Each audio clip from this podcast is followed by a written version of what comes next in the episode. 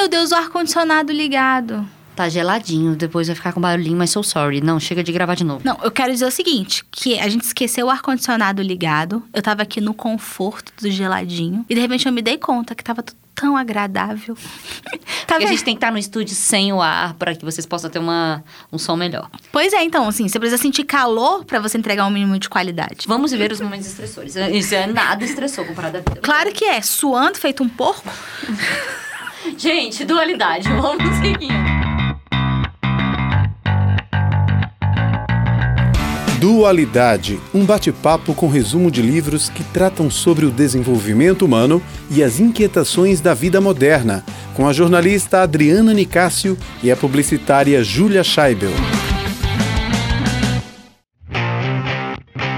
Bom dia, boa tarde, boa noite, ouvintes do Dualidade. Estamos aqui com mais um livro que se chama Em Busca de Sentido, de Vitor Frank.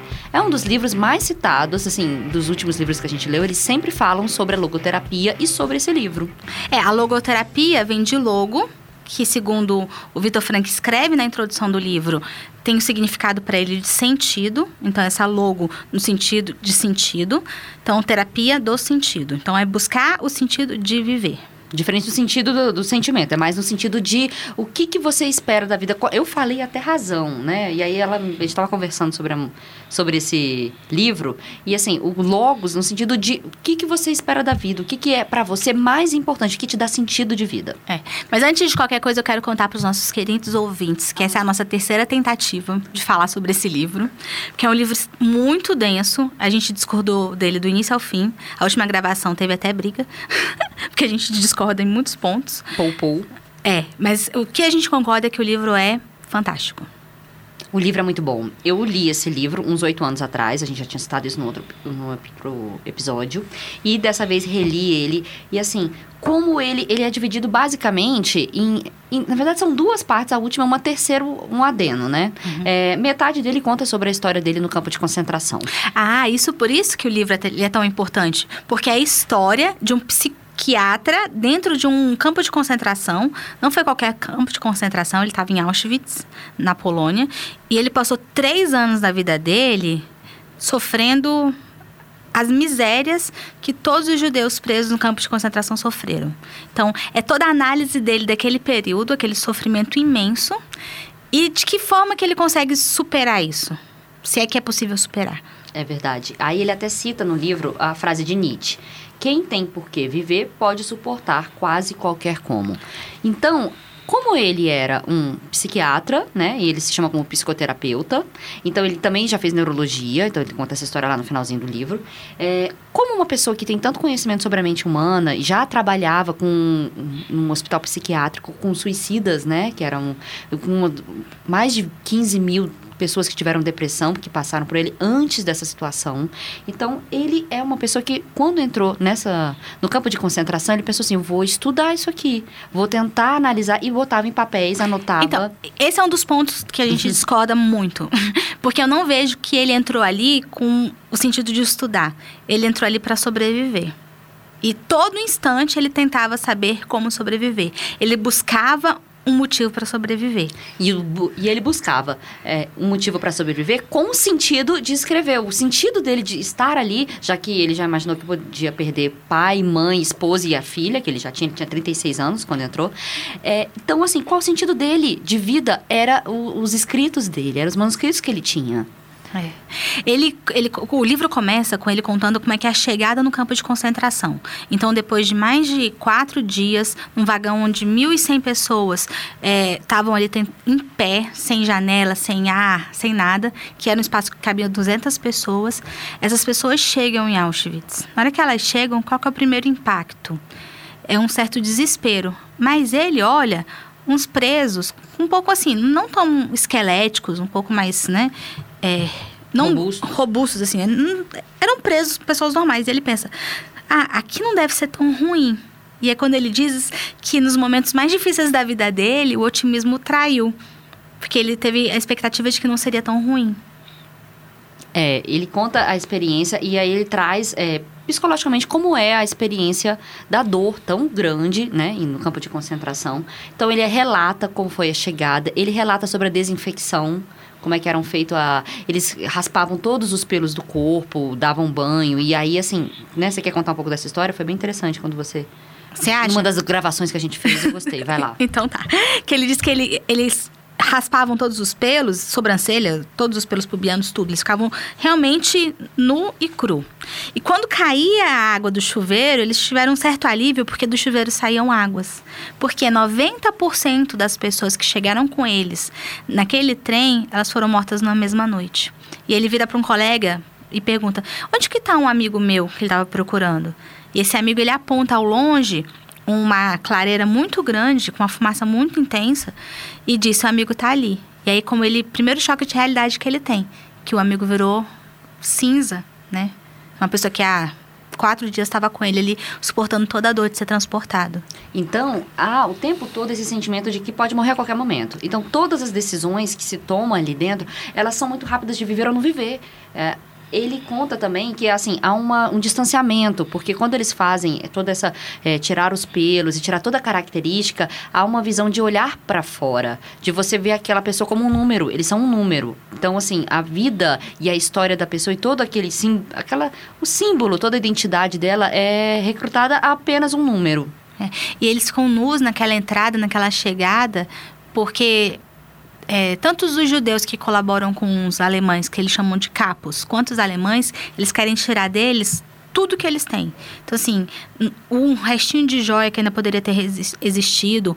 Um dos prisioneiros chegou a apanhar porque pediu para ficar com a aliança, né? Então, eles, eles era um campo de extermínio. Eles queriam acabar com os judeus. Só que eles e as, os que ficavam eram para o trabalho escravo, né? Trabalho forçado para tirar o máximo de força e energia que essas pessoas tinham. Então ele, ele conta que ele passava o dia inteiro, às vezes cavando túneis e túneis no frio, no gelo, com uma, apenas uma, aquele, tipo, aquela espécie de pijama que eles usavam. Ficou seis meses com a mesma blusa, com, o mesmo, com a mesma calça, sem tomar banho, sem nenhum tipo de condição de, de higiene. E naquele momento, o que, que é importante?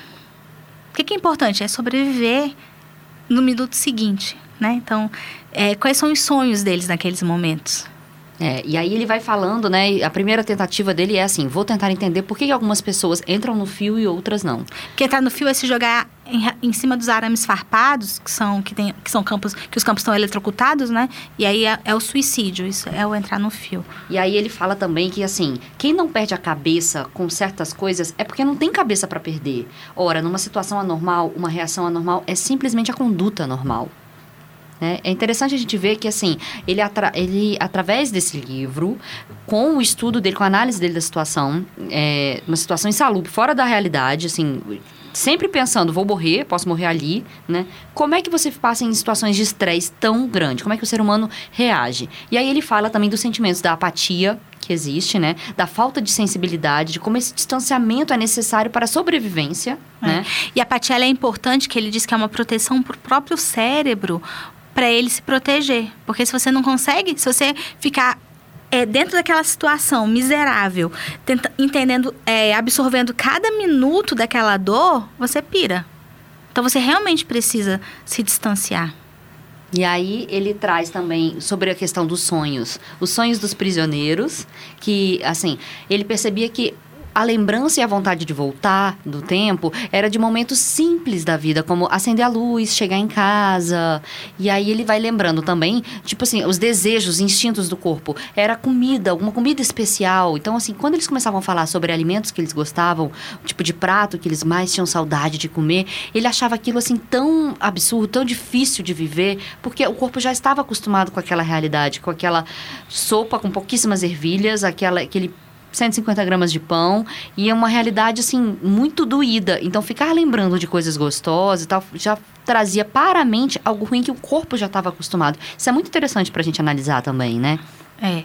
E você vê, e a questão da, da, felicidade naquele momento, que você que eles não têm nada, né? Eles não têm nem nome. Então eles não são nem de fato um ser humano, porque a identidade deles a felicidade, ele fala assim, às vezes era tirar os piolhos do corpo sem ter que ouvir um guarda gritando em cima de você. Era depois de um dia normal. Eles começam a observar que, assim, a felicidade era não ter rompantes, no, novidades. É. Era simplesmente conseguir fazer o dia comum. É, né? tra- naquele trabalho forçado. Sim, comum dentro da realidade no campo de concentração, né? É. E aí ele fala da sexualidade também, que não há sexualidade, que mesmo dormindo várias pessoas na mesma cama, ele conta que eu achei assim, muito forte essa parte, em que as pessoas tinham entre si o acordo de não colocar o sapato na, todo lamaçado, né? Naquela situação de vida, é, não podiam entrar com sapato para dormir. E dormiam 10, 20, 30 todos juntos. Isso ajudava no frio, né, que se aquecia, e que algumas pessoas pegavam o sapato para usar como travesseiro. E ele falava: quem que vai reclamar da, de- da quebra da regra numa situação tão insalubre? Ao mesmo tempo, ele falava: quem que vai reclamar daqueles que se ajudavam entre si?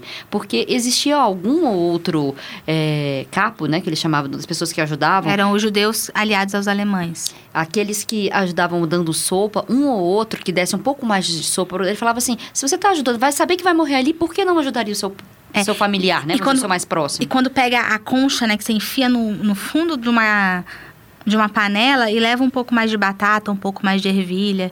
E tudo isso, o que eu fico pensando e que eu acho que eu trouxe bastante para minha vida, esse livro que eu achei ele muito interessante, é porque o sentido que o Victor traz não é o sentido de um propósito gigantesco de vida. Porque quando você observa, principalmente nas redes sociais, você tem muito isso, né? Qual que é o seu propósito? Ah, meu propósito é ajudar pessoas. Qual é o seu propósito, né? São coisas magnânimas. E o Victor diz não. Qual que é o seu, o seu sentido de vida? E é um sentido aqui, um sentido palpável. É, é sempre, não é aquela visão tão altruísta. Ele dá exemplos, né, com, depois na, na fase da logoterapia, e ele fala, inclusive, de pessoas assim, poxa, eu vivo sofrendo há mais de dois anos a morte da minha esposa, mas e se fosse você que morresse? Ela estaria sofrendo muito. Ah, então você já poupou isso da vida dela. Então, assim, é para que você possa viver dentro dessa realidade, sem necessariamente estar analisando muito a psicanálise, Freud, e sim que você dê o sentido da sua vida daqui em diante. Vamos andar como, né? É, porque quando ele diz essa questão do sentido, que o livro dele é todo isso, né? Mostrando quais são os sentidos, quais são os valores, como são, como as pessoas elas devem é, desenvolver isso dentro de si. É justamente isso, são pequenas coisas. Então, às vezes, é você valorizar um amigo, às vezes é você ter um gesto diferente. Então, eu buscar, hoje eu vou treinar a bondade, hoje eu vou treinar a humildade. Então, são objetivos curtos, de curto prazo. Porque ele diz que, no, como no, a Julia até lembrou, né, várias vezes, no campo de concentração, qualquer decisão é, pode garantir a sua vida ou sua morte. Ou você está trabalhando hoje, amanhã um soldado alemão te empurra para o lado e você acaba numa câmera de gás. Então, você não tem mu- muitos, muitos propósitos. E que- ele diz o seguinte, que para algumas pessoas a câmara de gás era um certo conforto porque livrava elas do suicídio. Por outro lado, ele, como ele já chegou lá dentro mesmo, evitar que várias pessoas cometessem suicídios, ele, em dois episódios. Um, quando ele está com um rapaz que é um cientista, um biólogo, que tem toda uma pesquisa fora do campo de concentração, que ele iniciou contra um vírus. Então, se ele conseguisse sobreviver ao campo de concentração, só ele poderia continuar a, essa pesquisa. E é quando ele mostra que as pessoas não são insubstituíveis. Não. Pelo contrário, ele diz que as pessoas não, as pessoas São não, não são insubstituíveis. Não, é, tá, certo, tá certo. Né? Então, ele, porque é muito engraçado a gente ouvir, ainda mais em ambiente de trabalho, qual- ninguém é insubstituível. E ele diz, não, todo mundo tem o seu lugar no mundo. Então, você, como cientista, é necessário. Aí, como ele diz, se uma esposa morreu ou se um filho, como você vai dizer que ele não é, que ele é substituível? Então, não somos in- insubstituíveis. Não. Não, não somos substituíveis, Isso. né? A gente tá tão viciado com a ideia que a gente- até pra que falar até é pra difícil. falar é difícil, porque assim, não é só o seu lugar no mundo, é a pessoa que você é. Ela, é- essa Ninguém pode ser- substitui. Ninguém pode ser a Adriana, ninguém pode ser a Júlia. A Adriana só tem uma. A Júlia só tem ela. E eu tenho certeza que para as pessoas que convivem comigo, se eu saio de cena, o que o meu papel na vida delas não existe mais. Ninguém pode fazer. Ainda que possa ser substituído como esposa, etc., o papel, Não. mas a pessoa não. Não. Aquela. aquela... Mesmo que se eu morrer, o André arruma uma outra esposa, não vai ser eu. Então, não vai eu ser falando. linda, legal, inteligente.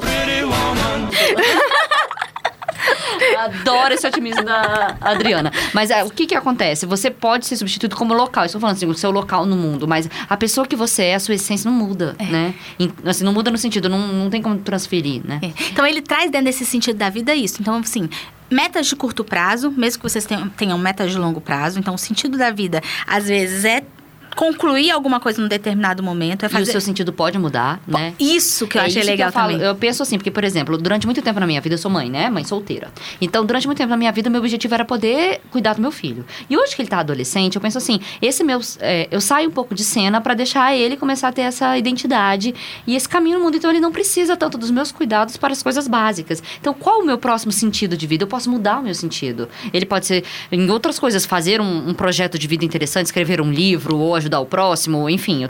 Ou mesmo até ser como exemplo pro meu filho uma pessoa. Eu penso muito nisso, sabe? Eu trago isso pra minha realidade, trazendo um pouco da minha história. É, se por um tempo era cuidar do meu filho, hoje é pra manter um exemplo pra ele pro resto da vida. Porque os meus pais, hoje, um ou outro, são exemplos para mim. Então eu não preciso do cuidado, mas eu tenho essa referência, né? Então, quem é você nesse mundo? Quem ouviu os últimos podcasts sabe que a irmã da Júlia, o pai da Júlia e a mãe da Júlia Fazem são... parte do- das perguntas e das respostas da minha vida, porque são as pessoas que estão perto de mim. Não são só os livros que me respondem. E aí, seguindo, ele fala um pouco sobre o amor. E ele fala de um amor transcendental. Eu vou trazer até uma partezinha aqui que ele fala assim. É, que ele lembrou da esposa dele, né? Ele tava pensando nela e de repente Nossa, aquele sentimento Essa parte é tão é- triste. é inebriante. Ele tá completamente é, sentindo, né? Ele esse- tá no meio do gelo, né? Ele tá lá tentando cavar. Aí, de repente, ele fecha os olhos e ele só consegue ver a esposa. Porque a esposa, quando foi capturada, ela tava grávida. Ele fala, eu não sei nem se ela tá viva. Mas não importa mais. Só esse lembrar dela já me afaga. Então há um sentimento da- da- do amor para além da existência física. Ele fala que é um amor espiritual, né? É. E, e- e tem uma parte que ele lembra também, que ele cita Spinoza, dentro de todo esse contexto, né?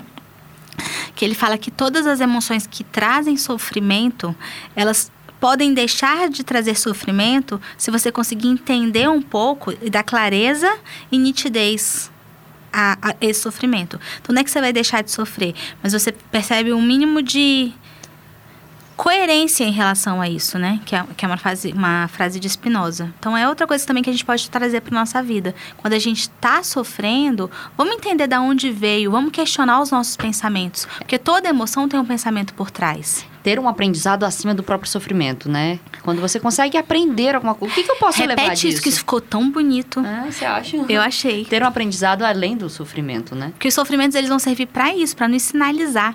E o que é muito legal com o Vitor, porque ele escreveu isso em 1845, e tanto é que todas hoje, hoje é, a psicologia positiva, essa segunda onda da psicologia positiva, Você falou 1800? Mil, não, desculpa, 1945. Tá. Eu falei 1800, gente Uhum, do céu. tá. Não, foi na- nessa última reencarnação dele, não foi antes, não.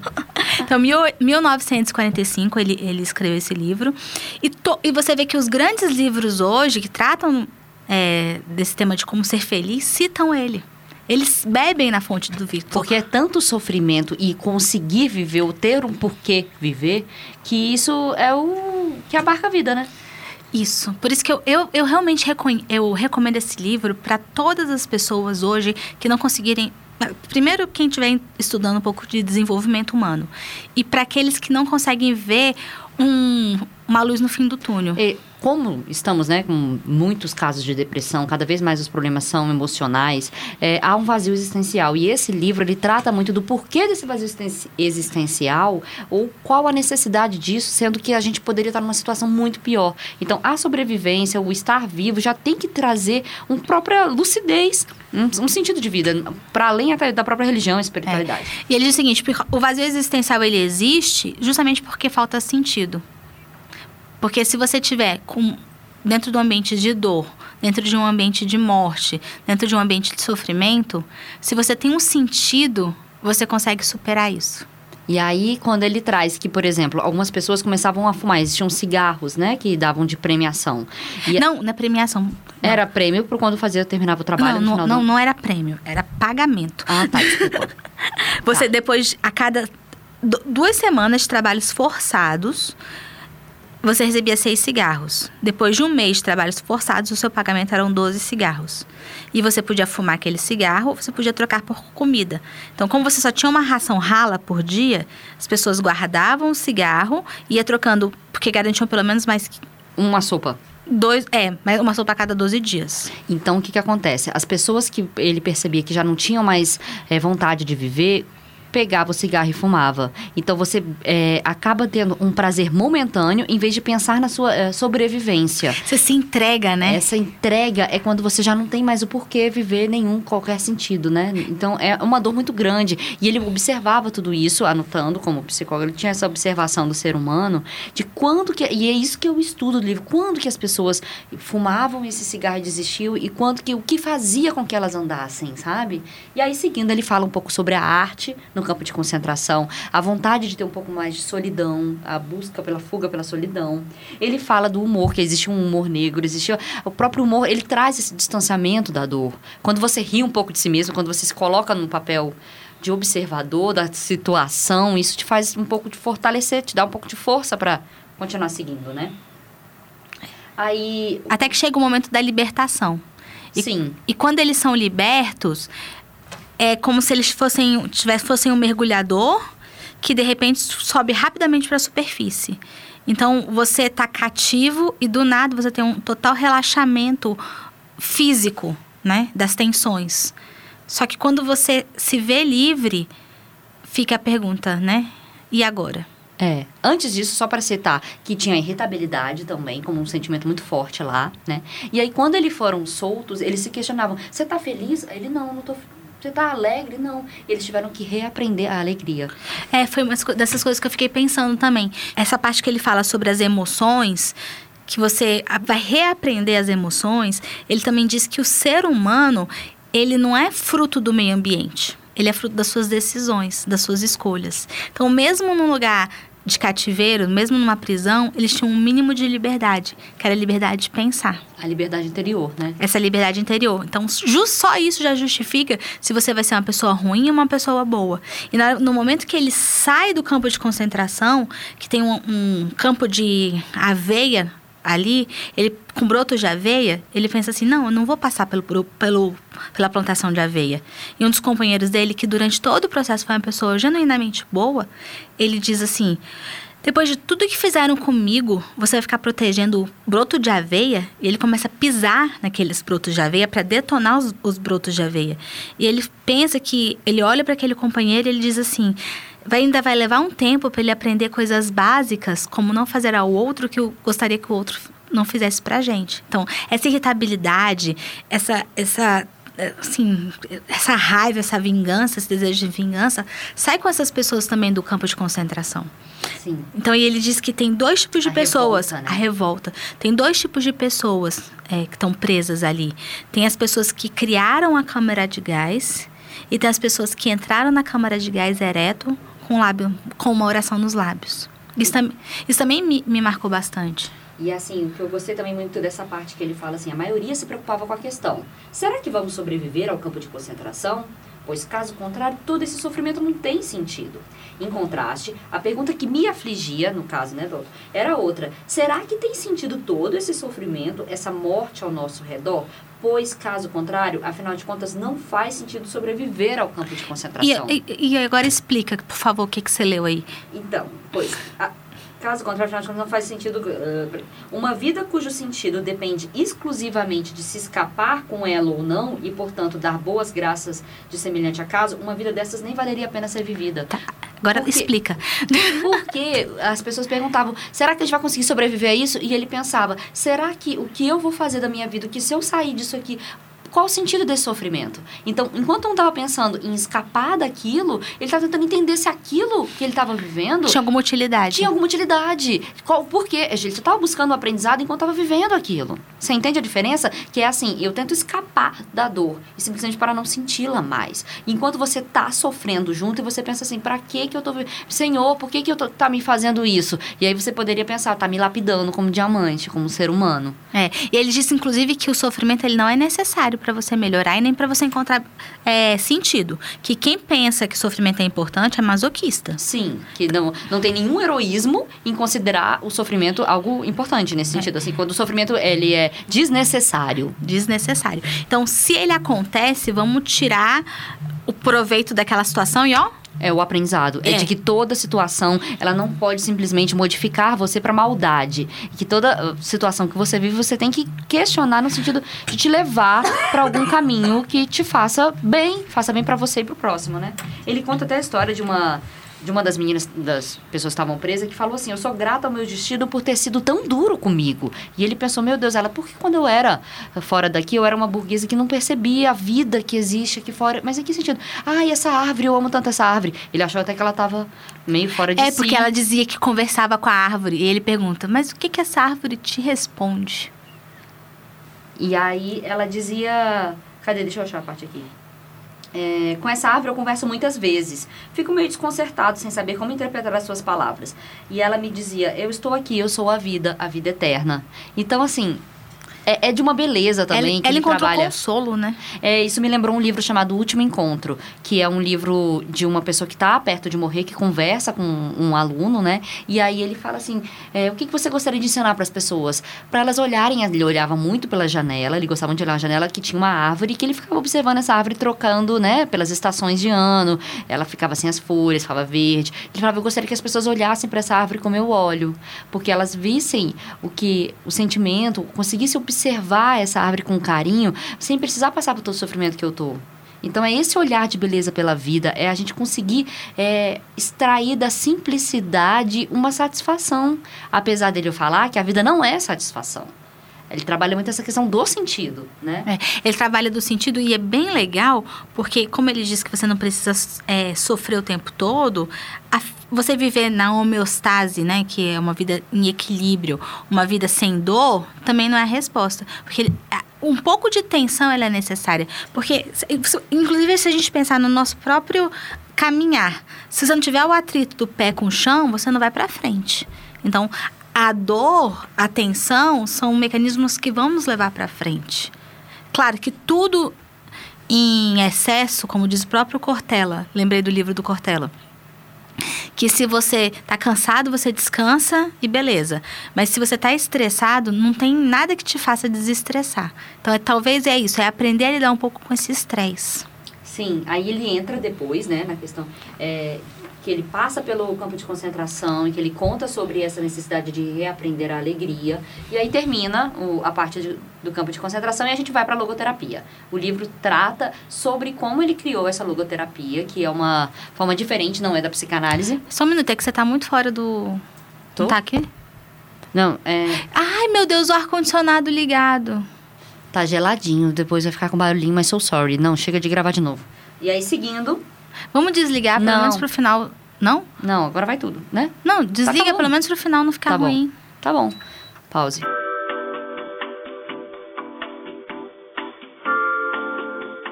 Não, eu quero dizer o seguinte, que a gente esqueceu o ar-condicionado ligado, eu tava aqui no conforto do geladinho, e de repente eu me dei conta que tava tudo tão agradável. tá a gente tem que estar no estúdio sem o ar para que vocês possam ter uma, um som melhor. Pois é, então, assim, você precisa sentir calor para você entregar um mínimo de qualidade. Vamos ver os momentos estressores. Isso é nada estressou comparado à vida. Vamos lá.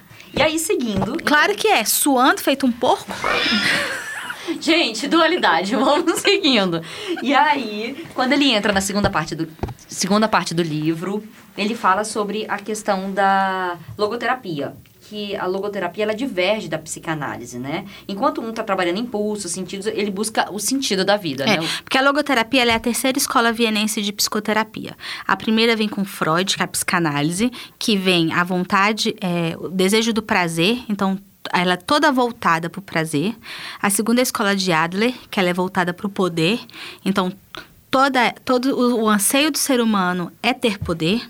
E a terceira escola, a logoterapia, que é em busca do sentido que ela é um conflito em relação aos outros dois. Tanto é que o Victor Frank chegou a ser, antes da guerra, expulso do Conselho de Psicoterapia, é, de, Psicoterapia de Viena por divergir de Adler. Chegou a ser expulso de lá. Então, ele conflita um pouco com esses dois. Mas, para ser muito sincera, eu gosto da psicanálise, adoro Jung, que é diferente de, de Freud, mas a logoterapia, para mim, está sendo um divisor de águas. É muito bom. E aí, ele fala que muito desse vazio existencial e que muitas pessoas estão buscando os psiquiatras muito mais pelo tédio do que pela angústia. Se a gente pensar que ele tem Muito mais pelo quê? tédio do que pela angústia. E se você pensar que uma pessoa que viveu tanto sofrimento, realmente, as pessoas que vão, ele até cita, as pessoas que vão antigamente iam para o padre, iam para né, assim, para um, um pastor, para perguntar sobre o sentido da vida, porque antigamente a gente tinha essas com mais tradição, né, na vida. A gente tem uma abertura muito maior, né, de, de liberdade de pensamento, etc. Então, quando a gente vai para um psiquiatra, qual o sentido da vida, o que está me fazendo viver, é muito mais por um tédio do que realmente por uma necessidade, uma angústia psicótica, alguma questão. É, fala das neuroses, né? É. Hoje você vai muito mais em busca do psiquiatra para você tirar a sua dor, então você se enche de remédio para ficar é, amorfo, ficar. Amorfo não, amorfo não é a melhor palavra, mas para você ficar estático, qual é a palavra certa? Ele fala muito do equilíbrio, né? Que a gente busca esse equilíbrio. Não, é, digo assim, mas anestesiado. Você uhum. fica anestesiado, então, é, para não ter que lidar com aqueles problemas.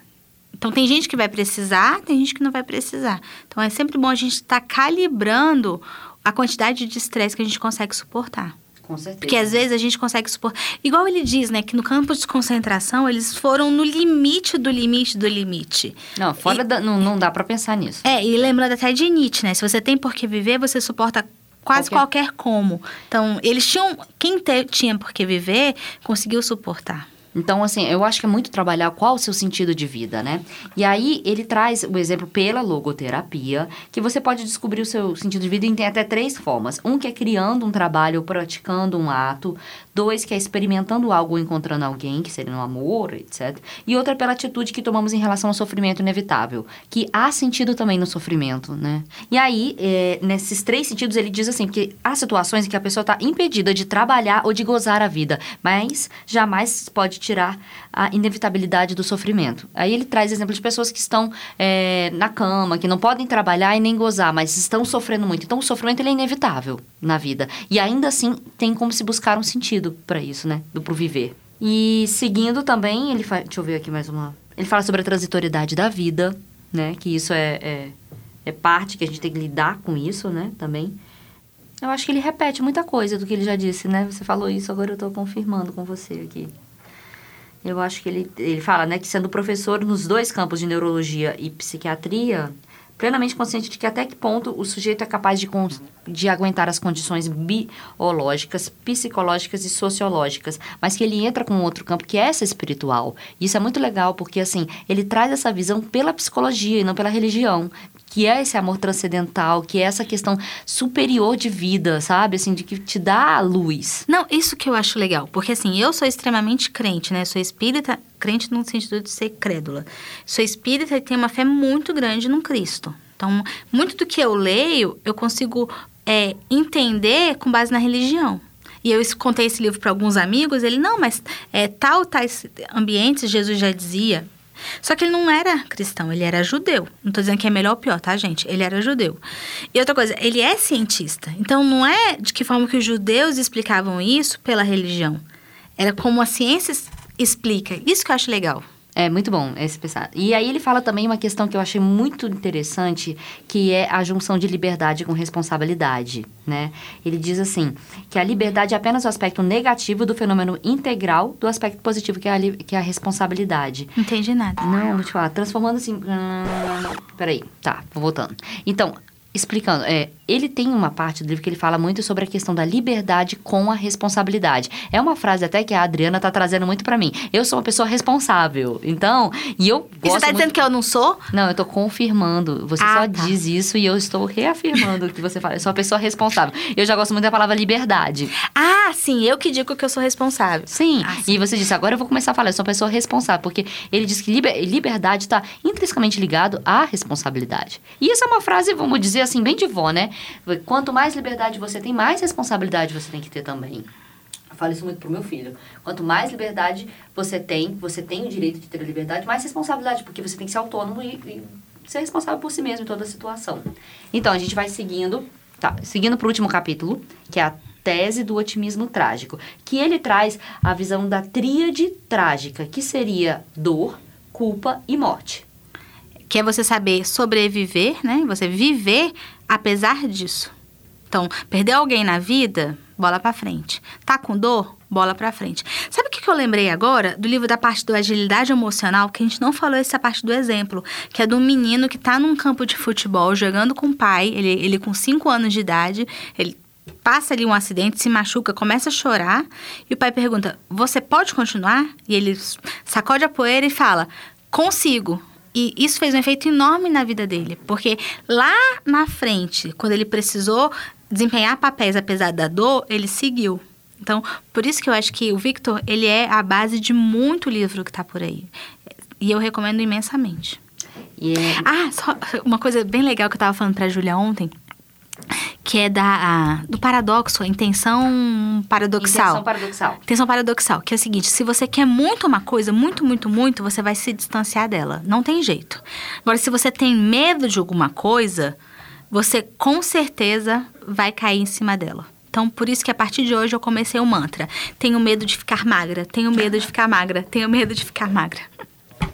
A gente quer que vocês tenham um sentimento de que toda vez que você pensa em alguma coisa demais ou tem medo, deixa fluir. Não leva aquilo para sua vida, não. Né? É a intenção paradoxal, realmente. Não pense, não pense nisso. Deixa fluir. E se, se puder, puder, dance. dance.